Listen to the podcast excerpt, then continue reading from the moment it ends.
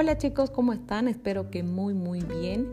Este podcast está dedicado para todas las personas que les gusta el reciclaje, les gusta eh, conocer un poquito más sobre las tendencias, pero no quiero ir tanto a las tendencias, sino retroceder a la historia del reciclaje y poder conocer cuáles fueron sus orígenes y por qué también lo hicieron eh, las antiguas generaciones.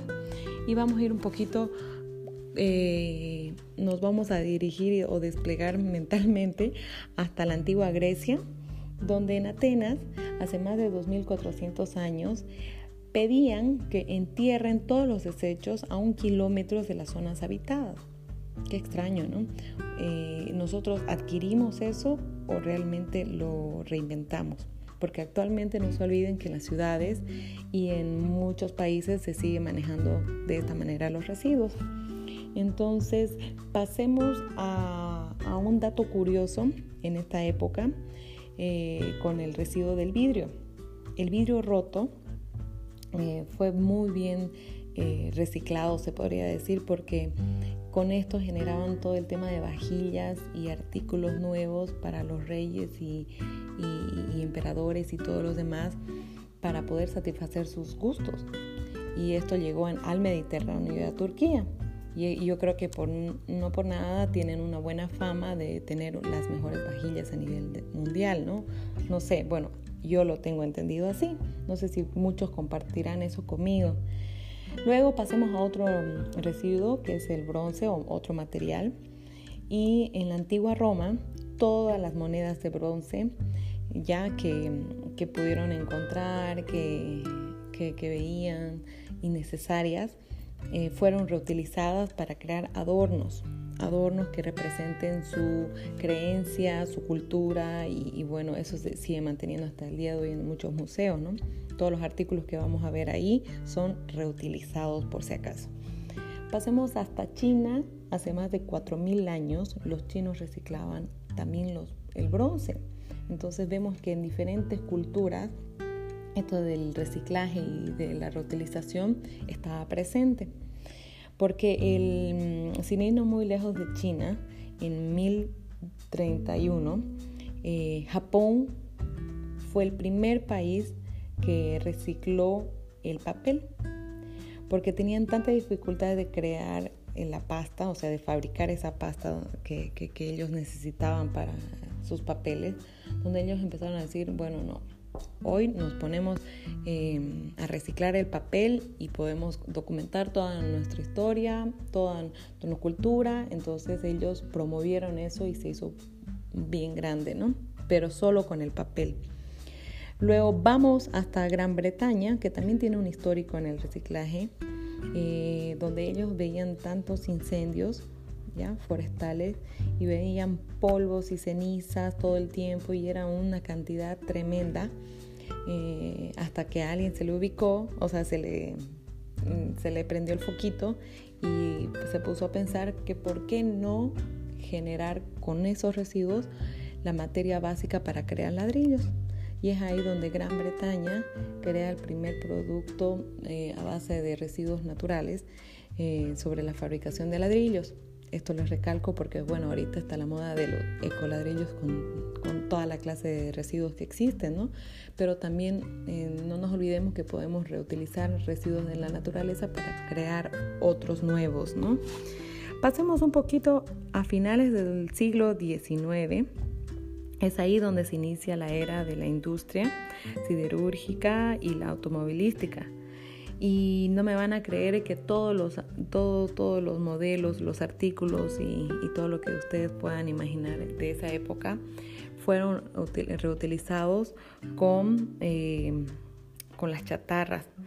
Y fue ahí donde la apertura de la industria de la siderurgia y la automovilista da lugar a los recicladores. Ahí la gente, por, por vender la chatarra, eh, empezó a crear sindicatos o grupos de recicladores de calle para poder generar eh, dinero. Entonces, eh, más o menos en esa época podemos históricamente ver donde eh, el, reciclador toma un papel importante ¿no? en esta cadena que es del reciclaje. hasta mm, que se dieron también cuenta los, la, gente de, esa generación que, que, el, que el botar la basura a ríos eh, les crea enfermedades. Y les doy un ejemplo, en 1872 en Nueva York, el East River o River, como se diga, eh, empezó a generar tantas enfermedades que la gente empezó a tomar conciencia de decir, ah, bueno, hay residuos que no se van a, deshacer y que sí me van a enfermar. Entonces empezaron a disminuir la contaminación del agua. Entonces por eso, eh, eh, por ese lado también se ve que hay una conciencia por este lado de, América, ¿no? No fue hasta ahí que cuando la guerra eh, explotó, se podría decir cuando la guerra ya estaba con luz verde, eh, fue desencadenadamente lo que impulsó al reciclaje, ¿no? O sea, la guerra impulsó el reciclaje de tal modo que era un tema de subsistencia y patriotismo. Ahorita les digo por qué. La, eh, la guerra tenía como objetivo eh, reciclar todo artículo de bronce, de aluminio, para crear estatua, eh, para crear armamentos y eh, fundían estatuas, monedas, ollas, todo lo que ustedes pueden imaginar para poder eh, combatir ¿no? en la guerra y poder así ganar.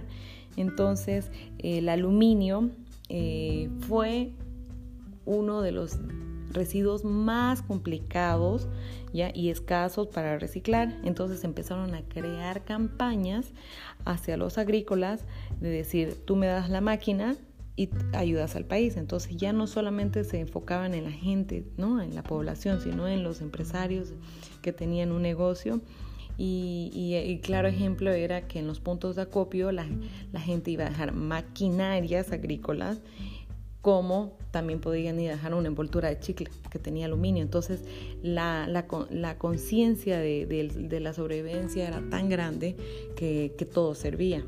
Entonces fue hasta, hasta que en la Segunda Guerra Mundial eh, Estados Unidos y Canadá promovieron las primeras campañas oficiales eh, grandes y masivas para reciclar, ¿no? Y empezaron a reciclar latas, chatarras, papel, caucho y llegaron con un total que está eh, en, la historia, está documentado, a más, de, a más de 150 millones de toneladas de cada residuo para poder generar nuevos artículos, ¿no? Y fue destacado el presidente eh, Roosevelt con toda su administración de preparar también a la gente psicológicamente eh, para, para sumarse a esta campaña. ¿Y cómo los atacaron? O sea, ¿cuál fue su estrategia? Decían, eh, primeramente, que todo lo que tú entregues ayuda a tu país. O sea, tocaron el tema del patriotismo. Y por otro lado, la estrategia económica fue eh, consumir lo nuestro, que lo nuestro va a hacer que nosotros ganemos, que nosotros no podemos aceptar comida de otro lado. Entonces todo lo que tú comas enlatado, comes y vas y esa lata lo dejas, ¿no? Porque eso nos va a servir para generar cosas. Entonces la gente estaba eh, entrando en un papel de, importancia en la guerra. Entonces uno se podía sentir identificado que con lo que ve eh, podía dar ese granito de arena y poder ganar la guerra ¿no? que estaban viviendo. O sea, era una, una situación muy, muy desastrosa y bueno, a todas las personas que, que les gusta el tema de, la, de, la, de las guerras, bueno, a mí soy una de ellas, eh, me, me, llama la, atención saber que en situaciones más desastrosas el humano sigue generando eh, conciencia y manejando su creatividad a, a mil, ¿no? Entonces, eh, comentarles que en 1942 la mejor campaña de la época se llamó War Production World y que tenía como objetivo recaudar 17 millones de, toneladas de metal para crear los armamentos, ¿no? Eh, Y lo más curioso, que esto lo hacían en corto tiempo, o sea, se ponían metas de tiempo muy cortas para cumplir porque no solamente hacían armamento, como les mencioné, sino creaban partes de aviones que, que era indiscutible, ¿no?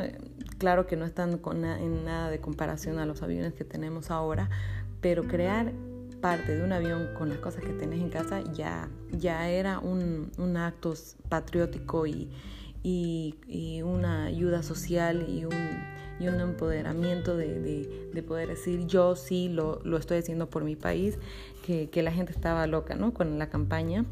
Eh, y lo más bonito que también descubrí en todo, en todo esto es que la, le pedían dentro de la campaña a la gente que trajera sus sacos, los blazer o como les pueden llamar los trajes, a, a, los hombres o a los ancianos y las mujeres llevaban a los puntos de acopio de manera masiva porque decían que ese, ese material, que era el tejido, que, eran, que era lo más mm, irrevelante que podían pensar hacer, decían cómo voy a ayudar a mi país con, con los trajes viejos que tiene mi marido, digamos, ¿no? Pero de ahí las costureras y las, y las textileras creaban todo lo que es los trajes para los soldados. Entonces fue una, un, ciclo de reciclaje bien importante que actualmente nosotros no reciclamos la ropa y, es un upcycling que, que está recién de moda, pero es algo que en algún momento de la historia eh, de manera urgente eh, se, se, utilizó y sí sirvió. Entonces hay que tener en cuenta bien eso para poder tener la conciencia ahora más fresca, ¿no? Y que con pequeñas acciones eh, se ocasionó a, eh, grandes hechos en la historia. Entonces, este movimiento de acopio se los empezó a implementar en cada barrio, en colegios, ¿no? Y en colegios, y, en esos colegios quienes administraban ese acopio eran voluntarios. Entonces esos voluntarios, cuando veían que no se podía llegar al objetivo, eh, empezaron a crear estrategias. Y eh, es como la actual estrategia de marketing de social de, hoy que hay en, las redes de crear eh, los espacios para los influencers bueno, esto, este espacio de, venta masiva por los influencers eh, se lanzó en, la, en, la, Segunda Guerra Mundial. O sea, ya hubo ese impacto, ya hubo esa estrategia. Entonces, eh, pero qué bonito saber que esta estrategia se originó a, través de una necesidad real, ¿no? Entonces la gente, los actores, los comediantes de esa época hacían propaganda, los afiches que iban apegados en, en, todas las tiendas, eh, en, la televisión que era blanco y negro, salían con esos mensajes de recicla por tu país. Entonces eh, detallaban cada residuo para que la gente viera que eh, por todos lados que andara, que lo que esté desechado ahí les iba a servir ¿no? para ganar la guerra. Entonces, gracias a lo que es la Segunda Guerra Mundial, el, el hábito que se empezó a crear por el reciclaje, ya cuando pasa lo que es la Segunda Guerra Mundial, lamentablemente se crea todo el plástico. El plástico empieza a generar un, un consumo bien excesivo, ¿no? masivo y, en, los 60 eh, fue donde se lanzaron las primeras protestas de paz contra el consumismo, ¿no? Y quién no, quién no sabe de esas épocas 60 que eran paz y amor, pero realmente tenían un mensaje bien grande que mm, poco a poco, según las décadas, se fueron desarrollando. ¿Por qué? Porque en el 70 recién se dio eh, frutos de esas marchas que hubieron en los 60 y se pudo eh, reconocer al reciclaje y se lanzó por primera vez el Día de la Tierra de manera oficial a, nivel internacional. Y es ahí donde también lanzan eh, el, el, significado del logo del reciclaje de las tres flechas que representan a las tres eres de, del reciclaje, ¿no? Entonces, eh, eso es súper importante, saber cómo y por qué comienza y qué significa todo lo que nosotros proyectamos, o sea, cada símbolo que nosotros eh, mostramos tiene un significado, significado de lucha detrás, ¿no? Entonces, es importante reconocer y conocer cuál es su historia. Y bueno, les cuento ya para terminar que en el 86 se lanza la legislación del medio ambiente, en el 91 la Unión Europea introdujo la directiva sobre los residuos y envases excesivos y también se vio que el consumismo en lo que es la energía era bastante excesiva. Y es ahí donde se lanza el reciclaje de estos artículos en Suiza. Y Suiza se, se convierte en el primer país en tener un sistema de reciclaje de artículos electrónicos. O sea, ellos crearon un sistema, o sea, crear un sistema ya es otra cosa que crear una campaña de acopio normal. Entonces ellos sabían manejar bien todos los artículos, sabían procesar los residuos, sabían cómo no contaminar, sabían cómo eh, cumplir todos los ciclos de reciclaje hasta crear nuevos artículos y entrega de, estos residuos ya separados a otras empresas para que sigan reciclando y, ellos crearon un sistema que hasta el día de hoy se maneja y, es, y no por nada Suiza hasta el día de hoy se mantiene puntera en todo lo que es el reciclaje ¿no? y, y las multas y las legislaciones son bien estrictas pero también Suiza en esa época vio que el reciclaje tenía que expandirse y las réplicas las hicieron primero en países de, mm, pobres, de recursos bajos, para que las legislaciones no, no les fueran tan caras y ellos puedan ver que ese su sistema sí funcionaba. Entonces una vez que sí funcionó, que ya podían tener eh, eh, una cantidad buena de residuos, ellos este, empezaron a vender ese sistema, ¿no? a replicar ese sistema con sus expertos y, así volverse en la potencia que son actualmente. Entonces, eh, esos son los datos que, quería compartirles. Espero que no los haya aburrido y que comprendamos que en el paso de la historia nosotros somos agentes de hábitos y somos agentes conscientes que tenemos que que, hacer lo que decimos y ante toda esta situación actual del coronavirus y que el mundo se está despejando y que está tomando más aire de nosotros, se podría decir, también tenemos que ver un post evento, ¿no? para mí yo lo veo así, esto es como si fuera una guerra en la que estamos viviendo y estamos todos sobreviviendo, pero estás reciclando en casa, estás tomando tus medidas, sigues con tus mismos hábitos, qué conciencia tomaste hacia, hacia este cambio, ¿no? Tu, necesidad te está abriendo la mente para crear cosas nuevas y cómo vas a enfrentar esta posguerra, esta post-pandemia, ¿no? Entonces, la clave de esto no es... Eh, lo que la manera de cómo estamos sobreviviendo ahorita es cómo lo vamos a saber hacer, cómo vamos a salir adelante y cómo vas a actuar el día de mañana. ¿Aprendiste la lección? Te dejo esas preguntas en el aire para que tomes conciencia y podamos ver que, que, son generaciones y generaciones que han estado peleando contra la forma errónea de consumir todo artículo que, tenemos para vivir y que no lo hacemos de manera adecuada. Así que aprendamos y, nada, chicos, no los quiero aburrir más. Voy a estar lanzando otro podcast para poderles eh, dar datos importantes y que nos ayuden en esta época de sobrevivencia ante, ante una pandemia que no lo esperábamos muchas gracias por escucharme, que tengas un lindo día, nos vemos.